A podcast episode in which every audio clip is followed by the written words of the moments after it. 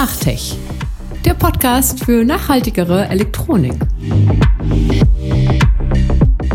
Wenn unsere Suche nach fairerer und nachhaltiger Elektronik eine Reise durch den menschlichen Körper wäre, sind wir dieses Mal sehr nahe am Herzen, würde ich meinen. Vielleicht auch, weil es so einen praktischen Bezug hat. Es geht um Solar-Selbstbaugemeinschaften. Denn was ist noch besser, als Solarpanels auf Dächern installieren zu lassen? Und der Anleitung selbst, um mit anderen Menschen aus der Umgebung aufs Dach zu gehen und dabei vielleicht noch etwas über die Wertschöpfungsketten der Anlage zu lernen. Inwieweit das Konzept in der Genialität durch seine Einfachheit besticht, frage ich Kerstin Loppau von So Local Energy aus Kassel. Ab geht's. Hallo Kerstin. Hallo. Ich habe eine Menge Fragen an dich. Ich habe euer Projekt angeguckt. Ich fand das als simpel und genial. Und ich finde, es glänzt total durch die Einfachheit. Ja, genau vorweg. Ich glaube, ich werde in dem Gespräch keine kritische Stimme sein, sondern einfach mit Fahnen und Trompeten hinter dem Projekt stehen, glaube ich, weil ich mir ein bisschen zu angeguckt habe. Also vielleicht könntest du einfach den kritischen Part für mich übernehmen äh, zwischendurch. Okay, kein Problem. Sehr gut. Und da wir auch nur 30 Minuten Zeit haben, möchte ich gerne direkt einsteigen und zum Kern kommen. Und zwar, vielleicht kannst du einfach schon mal die Anmoderation so ein bisschen ergänzen. Was ist der Kern der Selbstbaugemeinschaften bei So Local Energy? Genau, also wir versuchen diesen ganzen technischen Bereich von der Energiewende, das Solaranlagen bauen, menschennah zu machen und da diese Technik zu nutzen, um Menschen zusammenzubringen und äh, auch mehr Menschen eine Solaranlage zu ermöglichen, weil wir eben diese Gemeinschaften bilden, also die Solar-Selbstbau-Gemeinschaften, wo Menschen zusammen die Anlagen finanzieren und dann auch zusammen bauen. Und was begeistert dich da am meisten? Was ist das Wichtigste dabei für dich? Also für mich motiviert mich am meisten zu sehen, wie viel Begeisterung die Leute dabei sind. Weil man kann ja entweder sagen, okay, ich hole mir halt irgendwie den Handwerkstrupp, die machen das, damit habe ich nichts zu tun, habe ich weniger Stress damit, fertig ist die Solaranlage später. Aber wenn die Leute mit anpacken, dann spürt man so richtig, ja cool, das ist ja was zum Anfassen. Also ich kann da auch selber was äh, mitmachen. Also vielleicht gehen wir gleich später nochmal drauf ein, äh, was die Laien machen dürfen und was auch nicht. Aber es gibt halt auch ziemlich viel, was die Leute selber machen können äh, unter unserer Anleitung. Und ja, die erzählen dann einfach ihren Freundinnen, Nachbarinnen davon. Und das ist ähm, schön, diese Begeisterung zu sehen, weil man es einfach so hautnah miterlebt. Also das ist immer so unser Slogan, ähm, Energiewende zum selbermachen oder Hand anlegen für die Energiewende.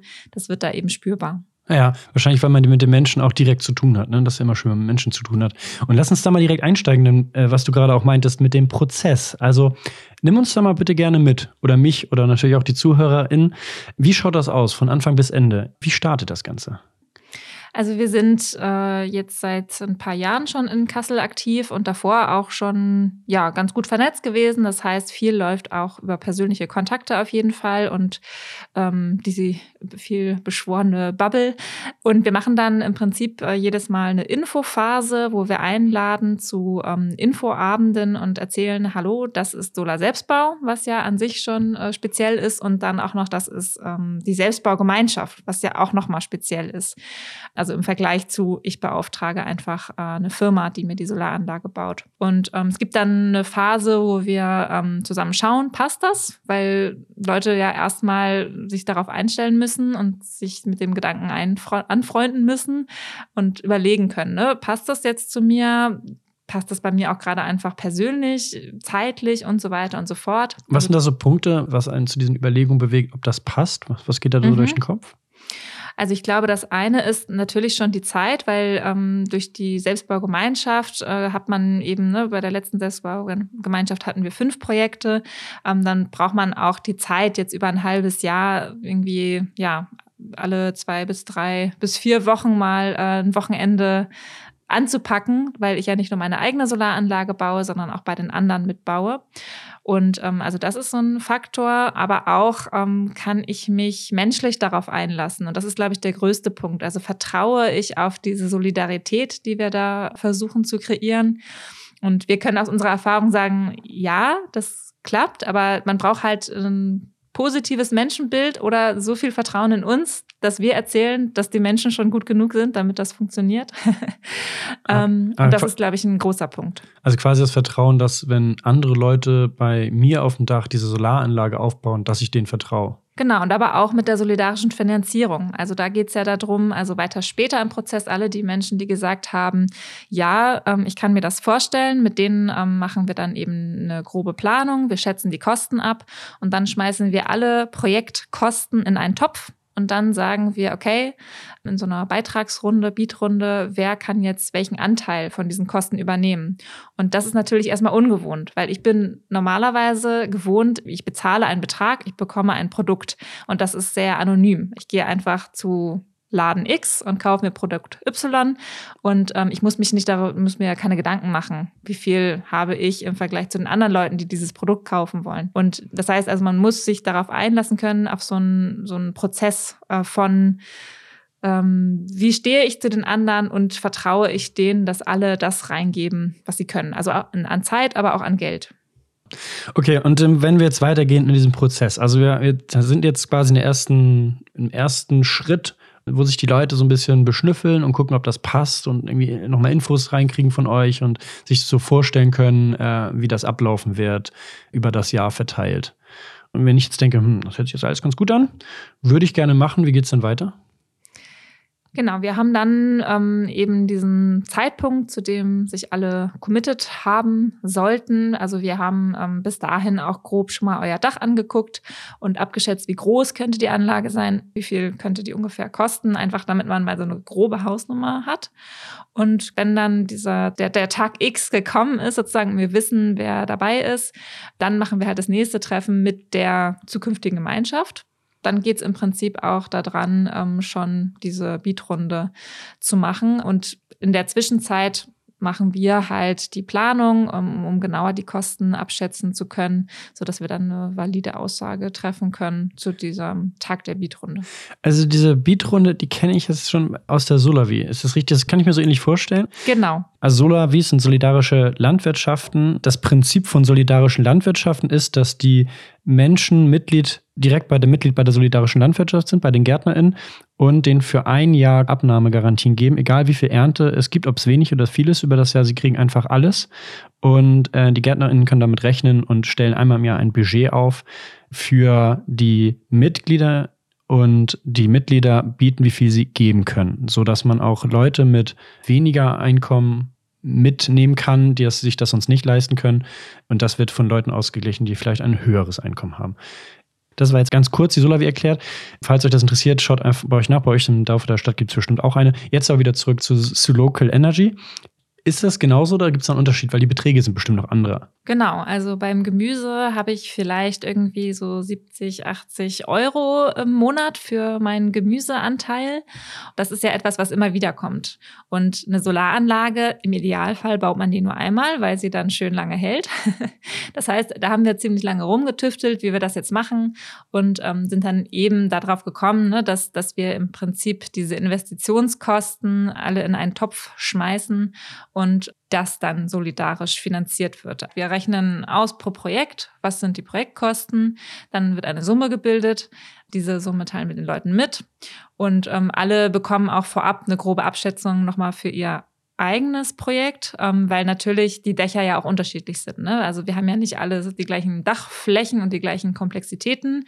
Also ne, das kleinere Dach hat äh, einen kleineren Richtwert und das größere Dach hat einen größeren Richtwert. Es kann aber trotzdem im Verlauf der Bietrunde passieren, dass äh, der Mensch mit dem kleinen Dach mehr Geld reingibt als die Person mit dem großen Dach. Das kann ja sein, dass irgendwie die Person mit dem großen Dach irgendwie gerade drei kleine Kinder hat ähm, und das Haus ganz frisch erst bezogen hat und einfach die Kassen leer sind und dass das kleine Dach zu einem ähm, Pensionär gehört der aber eine äh, ganz gute Rente bekommt, irgendwie noch Rücklagen hat und einfach äh, nicht so viel Platz jetzt braucht, weil die Kinder aus dem Haus sind. Und deswegen hat er eben ein kleines Haus und hat aber irgendwie dieses Geld gerade übrig und sagt, okay, ich bin jetzt solidarisch mit den Freundinnen aus der Gemeinschaft, damit auch deren Dach voll gemacht werden ja. kann. Weil das ist ganz wichtig für die Energiewende, dass wir, wenn wir auf die Dächer steigen, die dann auch voll machen. Und im Fall des großen Daches und der leeren Kasse würde es dann vielleicht so laufen, dass man sagt, okay, dann machen wir nur eine kleine Anlage, was für die Energiewende wieder schade wäre. Ah, spannend. Ja, da schließen sich bei mir jetzt einige Fragen an. Ich wähle einfach mal die aus, weil mich einfach mal interessieren würde, wie sich die Gesamtkosten zusammensetzen. Gibt es auch für euch Personalkosten? Ihr braucht ja bestimmt PlanerInnen und was sind dafür Stellen bei euch, mhm. die unterstützend wirken? Zwei Fragen in einem. Ja, wir sind im Prinzip nicht anders als ein normaler Handwerksbetrieb, außer dass wir ein gemeinnütziger Verein sind ähm, und uns intern als Kollektiv, äh, also ohne Chefinnen, organisieren. Das heißt, wir sind eben angestellt beim Verein und wir übernehmen alle nötigen Dienstleistungen und tragen halt auch die volle Verantwortung, also auch was das Thema Gewährleistung etc. angeht. Das heißt also, wie beim normalen Handwerksbetrieb auch, fällt bei uns an die Planungsleistung, Planung, die ganze Materialbeschaffung, die Baustellenplanung, die Baustellenanleitung, die Inbetriebnahme und so weiter und so fort, plus halt die Materialkosten. Ähm, die Materialkosten versuchen wir ähm, transparent weiterzugeben, was unsere Einkaufspreise sind und dafür schlagen wir, also dafür bezahlen wir uns halt den Lohn, den wir brauchen zum Leben. Oft ist es ja so, dass es irgendeine Marge gibt aufs Material und wir finden es transparenter zu sagen, okay, Materialkosten zum Einkaufspreis geben wir weiter und dafür ist halt aber der Lohn, also die, die Arbeitskosten im Verhältnis höher. Und so splittet sich das dann auf. Eine Frage, die sich dann noch anschließt zum Finanziellen, ist der Vergleich, der sich wahrscheinlich dann aufdrängt, wenn Leute sich überlegen, eine Solaranlage aufs Dach zu bauen. Wie unterscheidet sich jetzt nur aufs Finanzielle, aus wirtschaftliche bezogen zu Installateuren, die eine Solarinstallation äh, auf dem Dach vornehmen würden? Mhm. Ja, das ist voll die wichtige und häufige Frage. Also das kommt sehr drauf an. Also es gibt zum Beispiel auch Solar-Selbstbaugruppen, die machen das rein ehrenamtlich und da kommt man natürlich deutlich günstiger weg. In unserem Fall ist es aber so, dass wir eine professionelle Planung, Bauleitung etc. machen und halt auch die ganze Verantwortung für Gewährleistung und so weiter als Betrieb übernehmen. Also sozusagen die Vorteile. Und aber wir bezahlen uns dafür. Also wir wollen bezahlt werden, sage ich mal so rum. Jetzt muss man sich vorstellen, also wenn jetzt ein professioneller Solartrupp kommt, die rocken dann so ein Einfamilienhaus in ein, zwei Tagen durch. Wenn wir jetzt mit Laien arbeiten, dann dauert das vielleicht so drei, vier Tage für das gleiche Projekt. Und das heißt also, das ist sozusagen von den Arbeitskosten her vergleichbar. Und wir achten halt auch, was zum Thema eures Podcasts äh, passt, darauf, dass die Materialien für die Solaranlagen möglichst aus, ähm, ja, nachvollziehbar einigermaßen ethisch okayen Verhältnissen kommen. Das heißt, dass wir nicht die billigsten China-Solarmodule und Wechselrichter verwenden, sondern ähm, ja, Produkte mit möglichst hohem Anteil europäischer Wertschöpfung, wenn man es halt dort am besten nachvollziehen kann. Und das führt dann in der Summe dazu, dass man jetzt nicht zwangsläufig deutlich billiger ist. Ja, um Kerstins Struggle zu verstehen, warum man nicht einfach Fair Trade Elektronik kaufen kann, hör dir gerne Episode 7 an. Da lernst du einiges über systemische soziale Ungleichheiten oder über sogar Zwangsarbeit, die in quasi allen Elektronikprodukten drinsteckt. Bleib informiert, frag oder diskutier mit auf unseren Social Media Channels auf Instagram oder LinkedIn. So, weiter geht's. Okay, also in der Summe ist quasi ähnlich, nur halt Skillsharing und sich das ja aufs Dach zu bauen und so weiter. Vorteile kannst du wahrscheinlich besser aufzählen. Du hast ja auch schon einige Du bist aufgezählt. doch jeder Fan, oder? ja, stimmt. ja, aber ich, ja, ähm, ja das, das mit der fairen und nachhaltigen Elektronik aufs Produkt bezogen, natürlich auch spannend. Da gehen wir später nochmal ein. Ähm, lass uns nochmal auf den Gesamtprozess blicken. Ich spule mal vor. Ihr habt das gemacht, ihr habt das auf, auf die Dächer raufgebaut und das Projekt ist beendet. Was erzählen Leute über euch? Was kriegst du mit? Was sind so die, die Resonanzen aus den Projekten, die ihr schon gemacht habt? Ja, also die meisten äh, HausbesitzerInnen sind eben total stolz einfach. Ähm, also ich glaube, viele Leute sind ohnehin schon stolz, wenn sie sich dann eine PV-Anlage ähm, auf dem Dach haben. Aber wenn sie auch noch selber mitgewirkt haben, ist das wirklich nochmal ein anderer Effekt. Also die Leute erzählen sehr gerne natürlich, ähm, was das für ein tolles Erlebnis war. Einmal vielleicht auf der technischen Ebene, aber auch auf der gemeinschaftlichen Ebene. Das ist, berührt ja auch Menschen, wenn sie merken, da passiert Solidarität und da helfen mir Leute. Und es ist ein schönes Geben und Nehmen. Äh, und es gibt ja auch so einen erwiesenen Solar-Nachbarschaftseffekt, dass äh, der größte Faktor für die Anschaffung einer Solaranlage in einer Nachbarschaft ist, wie viele andere Solaranlagen ah. in der ah. Nachbarschaft sind. Ah. Und das kann Spannend. man sich natürlich jetzt nochmal vorstellen, wenn ich die nicht nur sehe, sondern auch noch meinen Nachbar, meine Nachbarin höre, die davon erzählt, oh, das war so cool und keine Ahnung, vom Dach hatte ich dann auch die super tolle Aussicht und ich habe total viel gelernt und ich habe jetzt ein besseres Verständnis auch dafür, was auf meinem Dach tatsächlich los ist.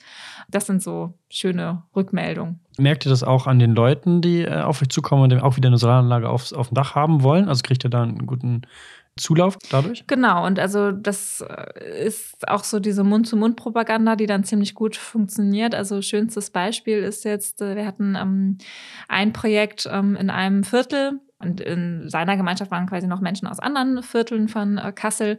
Und jetzt sind aber, haben sich schon ja, fünf bis sechs NachbarInnen aus seinem Viertel äh, zusammengeschlossen und sind auf uns zugekommen und haben gesagt, hey, wir wollen auch so eine Gemeinschaft werden. Und das ist natürlich super, wenn dann Menschen sogar schon eigenständig anfangen, sich zu organisieren und zu sagen, hey, wir sind auch eine Gruppe und wir wollen das auch machen. Ah ja, cool.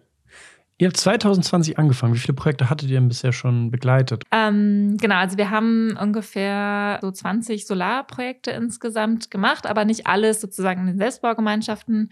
Teilweise war es auch mal ein ähm, Kulturzentrum, äh, wo es halt auch wieder eine Community gab, die mit aufs Dach gekommen ist. Also das kann sehr unterschiedlich sein. Ähm, aber von diesen Selbstbaugemeinschaften hatten wir bisher ähm, drei Durchgänge und sind da aber auch immer weiter am Feilen. Wie geht das jetzt? Wie geht das noch ein bisschen schlanker? Und ähm, ja, da sind wir noch viel im Ausprobieren. Habt ihr da Projekte, bei denen ihr euch was abschauen könnt? Gibt es da ähnliches irgendwie in anderen Städten schon oder wie ist das? Ja, also da muss man auf jeden Fall die Schweizer Genossen erwähnen. Die haben nämlich damit angefangen, vor zehn Jahren, glaube ich sogar schon, und äh, das richtig zur Professionalität getrieben. Also mittlerweile gibt es dort in jedem Kanton eine eigene äh, Selbstbaugenossenschaft. In der Schweiz ist es ja etwas einfacher, Genossenschaften zu gründen als in Deutschland. und ähm, genau, von denen haben wir am Anfang viel gelernt. Es gibt aber auch die BG 58, die in NRW aktiv ist, die, ähm, glaube ich, meines Wissens nach die ersten waren, die für ihre äh, Genossenschaft, also das ist eine Bürgerenergiegenossenschaft, für ihre Genossenschaftsmitglieder Solar-Selbstbauprojekte angeboten haben. Und auch da haben wir erstmal reinschnuppern dürfen und dann gesagt, okay, das wollen wir übernehmen, das machen wir anders. Also das gibt es einen sehr schönen Austausch. Wie hat sich das jetzt schon in Deutschland verbreitet? Gibt es hier in, in, verschiedenen Städten? Ist das so ein aufsteigender Trend? Ja, total. Also und dadurch, dass wir relativ sichtbar sind ähm, und sagen, okay, wir erzählen auch gerne darüber und äh, stehen nicht nur auf dem Dach, kommen bei uns dann tatsächlich auch relativ viele Anfragen von überall aus ganz Deutschland an, die wir leider dann oft absagen müssen. Also auch an alle ZuhörerInnen. Wir sind nur auf Nordhessen unterwegs. Ihr könnt euch aber auf selbstbau.solar informieren weil dort gibt es ein schönes Verzeichnis, eine Karte mit allen Initiativen, die in Deutschland gerade aktiv sind. Und das sind, meine ich, jetzt auch ungefähr so 20 Stück. Seid ihr miteinander vernetzt? Lernt ihr voneinander? Genau. Wir haben auch ähm, zusammen also vor allen Dingen ähm, mit dem Bremer Solidarstrom und uns, aber wir haben auch ganz viel Feedback eingeholt, ein Handbuch zum gemeinschaftlichen Solar-Selbstbau in Deutschland geschrieben. Ähm, das gab es vorher für die Schweiz auch schon, also haben wir angeknüpft, aber manche Sachen sind halt für Deutschland nochmal anders. Ist auch auf selbstbau.solar frei downloadbar, kleine Schleichwerbung hier. Selbstbau.solar. es ist ja schön, einfach, ne, weil wir uns Mühe gegeben haben, das Wissen frei zugänglich zu machen, dass es dann auch ähm, möglichst viele davon profitieren. Also wir haben auch einen monatlichen Austausch, wir haben eine Mailingliste, wir teilen irgendwie Dokumente, Angebote, Kalkulationstabellen. Also das ist ein sehr kollaborativer Geist, weil auch jeder eben in der eigenen Region aktiv ist. Das heißt, man kommt sich auch gar nicht so in die Quere. Ja. Reicht dir mehr als nur die typische Blase, in der ihr euch quasi sowieso bewegt? Hintergrund ist einfach, dass ich mir vorstelle, dass auch Solarenergie etwas ist, was jetzt in einkommensschwächeren Bereichen eher was ist aufgrund der Bürokratisierung, dass man sich über Umförderung als überhaupt auseinandersetzen muss und auch, dass man dann ein gewisses Geld für braucht, dass es sich vielleicht in einer gewissen Blase natürlich sowieso bewegt. Aber habt ihr Möglichkeiten, auch andere Leute, andere Menschen zu erreichen? Also, wir haben auf jeden Fall geschafft, aus dieser Öko-Bubble rauszukommen. Ähm, das war schon mal ein großer Erfolg. Gleichzeitig ist es so, dass äh, Menschen, die überhaupt die Möglichkeit haben, eine Dachsolaranlage, das zu erwägen, natürlich meistens irgendwie in Besitz eines Hauses sind. Das heißt, diese Gruppe ist schon gar nicht so heterogen, weil das einfach nur ein bestimmtes Spektrum ist von Menschen, die sich das leisten können. Das heißt also sozusagen auf dieser finanziellen, äh, sozioökonomischen Ebene haben wir, glaube ich, Menschen, die ne, irgendwie EigenheimbesitzerInnen sind, aber die sind nicht unbedingt wohlhabend, weil die, die ganz reichen Leute, die denken sich halt auch wieder so, jo, besorge ich mir halt ein paar Leute, die das für mich machen. Will ich mich jetzt nicht damit stressen. Ne? Also die ganz Reichen, da sind wir leider noch nicht rangekommen. Wie sieht es mit Mietern und Mieterinnen aus zum Beispiel? Könnten die das auch? Also ich stelle mir gerade Balkonkraftwerke vor, aber genau. können die auch mitmachen? Ja, und das ist so ein bisschen die Zweiteilung, ne? dass wir dann sagen, okay, dafür äh, sehen wir dann eher die Balkonkraftwerke, weil das ist ja für viele Menschen eher die Lebensrealität. Also dass man halt diese Solarpanels an den Balkon hängt und dafür haben wir auch eine Kooperation mit der Wohnungsbau Wohnungsbaugenossenschaft in Kassel, um da auch noch mal mehr Menschen, die nicht mit unserem Verein sonst in Berührung kommen, aktivieren können. Und das ist eine schöne Sache. Und spannend wird jetzt halt in Zukunft auch noch mal irgendwie so Mieterstromprojekte, wo man dann vielleicht mit den MieterInnen zusammen auch die Anlage aufs Dach bringen kann. Ähm, aber das ist noch Zukunftsmusik. Wenn ihr eure Arbeit anguckt, wie viel Prozent meinst du, ist es Bildungsarbeit und wie viel Prozent ist es Dienstleistung? da hast du jetzt aber genau die richtige Frage erwischt, weil die stellen wir uns nämlich auch gerade, weil es ist manchmal gar nicht so einfach, das auseinanderzuklamüsern. Also wenn ich jetzt auf dem Dach stehe und erzähle, wie ein PV-Modul funktioniert oder wie ich das jetzt gut verkabel oder was Stimmt. jetzt eine Induktionsschleife ist, ist es dann eine Dienstleistung oder ist es Bildung? Und ja, das macht es halt manchmal auch schwierig, nochmal zu dem Punkt äh, Finanzierung zurück, weil wir uns natürlich gerne Zeit nehmen. Ähm, und das trägt aber halt auch dazu bei, dass es ein bisschen länger dauert. Und ähm, das ist dann manchmal ein bisschen schwierig zu erklären. Natürlich, ein Handwerker, ein klassischer, würde sich jetzt nicht die ganze Zeit nehmen, das zu erklären und ist deswegen natürlich auch schneller fertig. Aber wie nochmal die Schätzung, ähm, wir versuchen das ja auch ein bisschen zu erfassen. Ich würde sagen, ein Drittel ist schon ähm, Bildungsarbeit und wir haben halt aber noch andere Bildungsprojekte im Verein. Äh, wir haben natürlich irgendwie auch noch sowas wie Buchhaltung, was man machen muss. Also das kostet auch alles noch Zeit. Ähm, genau. Angeknüpft an die Frage, was hat das mit fairen und nachhaltigen Elektronik zu tun? Ich finde das ja wahnsinnig wichtig, jetzt auch, wenn wir uns die letzten Podcasts-Episoden angucken, ist, finde ich, immer mehr rausgekommen, dass es einfach wichtig ist, wenn sich Leute mit Sachen einfach selber beschäftigen und dafür ein Gefühl kriegen. Und bei euch halt, da kriegt man halt ein Gefühl für die ganze Sache. Man kriegt vielleicht auch sogar ein Gefühl für den Verbrauch. Wie viel verbraucht man denn überhaupt, wenn ich das irgendwie dann irgendwie Lust habe, mir auch anzugucken, weil ich habe das Ding selber gebaut. Und es bringt Leute zusammen und das ist, finde ich, der Grundstein, diese Emanzipation, dieser ermächtigende Teil für die Leute, dass man sich überhaupt mit diesem gesamten Thema beschäftigt, weil ins Endeffekt bricht sich das immer runter auf Leute, Menschen und Kontakte. Deswegen bin ich gerade äh, euer größter Fan, habe ich das Gefühl. und da vielleicht nochmal den Übergang, um da vielleicht auch ein bisschen Kritik mit reinzubringen. Hast du vielleicht abschließend nochmal Lust, selbstkritisch zu sein? Und was ist dir aufgefallen jetzt äh, retrospektiv, was vielleicht noch besser funktionieren könnte und wo vielleicht noch ein kleiner Wurm drin ist? Oder gibt es sowas gar nicht? Doch, natürlich äh, gibt es das, denn äh, das richtige Leben im Falschen und so. Also für mich, ich war vorher halt viel in der Klimabewegung aktiv und ähm, da ist es halt immer sehr einfach zu sagen, man muss radikal sein und man muss, äh, man darf gewisse Dinge nicht tun und diese gewissen Dinge musst du tun. Und jetzt aber in der Praxis einfach ist es so, ich weiß gar nicht, wie ich sozusagen in dem Bereich faire Elektronik oder also faire Komponenten beziehen könnte. Das gibt es gar nicht. So, ich kann es halt irgendwie nur so wenig schlimm wie möglich machen und das tut mir auch echt weh, weil ich, ich bin da so gefangen. Also ich, eigentlich müsste ich sagen, ich mache jetzt selber eine Solarzellenproduktionsfirma auf, die irgendwie genossenschaftlich betrieben ist und wo es keine eklatante Gehaltsspreizung gibt zwischen den Chefs und den ArbeiterInnen und wo alles ganz genau irgendwie getrackt wird, wo was herkommt. Aber das ja, kann ich jetzt leider gerade nicht leisten. Und das ist dann halt schwierig, so diese Kompromisse machen zu müssen. Genau, das würde ich sagen, das ist wirklich, wirklich schade und schwierig und gleichzeitig kann ich gerade in dem Aspekt damit leben, dass ich so denke, ich habe jetzt gerade meinen Platz da gefunden, ich fühle mich da gut, ich fühle mich da wirksam und ich weiß, dass es diese Baustelle gibt und ähm, ich weiß auch, dass andere Menschen über diese an dieser Baustelle sozusagen dran sind. Es gibt zum Beispiel Ideen für eine Bürgersolarfabrik, die also wirklich auch genossenschaftlich getragen wird und das ist so mein kleiner äh, meine kleine Beruhigung, dass ich mir sage, okay, da müssen sich jetzt andere Leute drum kümmern. Aber es ist einfach leider so ein Sachzwang, wo, wo ich gerade keinen Ausweg auch habe und ich würde es auch gerne da besser machen können, aber ja. Aktuell geht's nicht. Ja, aber mal ehrlich gesagt, das ist ja auch das, womit wir uns quasi die ganze Zeit irgendwie so beschäftigen. Wie schaut überhaupt faire, nachhaltige Elektrik aus? Und wir da vom Verein auch sehr stark darin gekommen sind, dass es halt leider ohne Politik und Systemwandel halt nicht funktioniert. Und das kann ja auch gut als weiterer Punkt, sag ich mal, wenn man den Tee auf den Dächern von, und während man in die Sonne guckt, von, von einer Person zur anderen reicht, auch mit einbringen, wenn man sich halt die Frage stellt, ey, wie kriegen wir es noch besser hin?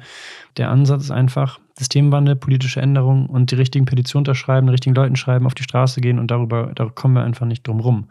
Aber deswegen ist es halt, finde ich es umso toller, ich sag's nochmal, ähm, dieser, dieser Gedanke von unten heraus, die Leute ermächtigen, ähm, sich mit Sachen zu beschäftigen und dann vielleicht auch die richtigen Leute zu wählen, die halt nicht ähm, die Welt so sehen wollen, wie sie schon vor 40 Jahren war. Gut, das war mein Abschlussplädoyer. Vielleicht jetzt auch nochmal nach der Kritik von dir vielleicht auch noch ein paar schöne Worte, was das Projekt vielleicht mit dir in positiver Art und Weise gemacht hat. Ja, also es hat mein Menschenbild auf jeden Fall auch nochmal positiv beeinflusst, äh, weil davor war es auch in meinem Kopf, ja, okay, mit so einem Gemüseanteil, ne, das geht dann schon irgendwie diese Solidarität. Aber dass Menschen auch bei Investitionen von mehreren 10.000 Euro noch finanziell solidarisch sind, das war ein Experiment, was uns geglückt ist. Und dann auch zu sehen, die Menschen, die in dieser Infophase am kritischsten waren, die standen dann aber auch später am stärksten hinter dem solidarischen Gedanken. Die haben sich dann später dafür eingesetzt, irgendwie noch äh, in weiteren Bereichen solidarisch zu sein. Und das ist einfach so schön, wenn ich sehe, dass ähm, Menschen sich darauf einlassen können und dass sie dann auch, ja, diesen Weg weitergehen. Und ähm, das kann sich, glaube ich, auch noch auf andere Lebensbereiche erstrecken. Also dieses Gefühl der Ermächtigung, dieses Gefühl der Gemeinschaft. Ich glaube, das ist was ganz Wichtiges, was wir brauchen werden. Ich glaube, die Zeiten werden nicht einfacher und ähm, das ist was, was unsere Resilienz stärkt, dass wir uns zusammen organisieren für diese Basisgrundbedürfnisse im Prinzip. Und ähm, ja, das wünsche ich mir noch viel mehr zu sehen. Und mit den Worten endet die Podcast-Episode. Sucht euch eure lokalen Solavis sowieso schon lange raus, sucht euch diese lokalen äh, Energieinitiativen raus und baut die Solarsachen und alles, was ihr sonst noch so findet, selber und selber auf die Dächern. Und vielen Dank für das Interview, Kerstin. Es hat mir sehr viel Spaß gemacht. Ja, danke auch von mir. Hast du auch Bock auf mehr bekommen? Also mit Leuten aus der Nachbarschaft auf die Dächer zu steigen und so quasi spielerisch die Energiewende voranzutreiben und noch ordentlich was zu lernen? Dann scroll runter in die Shownotes und klicke auf den Link zur Übersichtskarte der Initiativen. Vielleicht gibt es bei dir in der Nähe ja auch schon irgendwas. Für weitere Podcasts, Videos oder Petitionen abonniere gerne unseren Newsletter. Und unsere neue Website ist fertig geworden. Da kannst du sehen, was wir so machen und auch wie du uns unterstützen kannst. Check die gerne mal aus. Mach's gut und bis zur nächsten Folge, immer am letzten Freitag um 5 vor 12.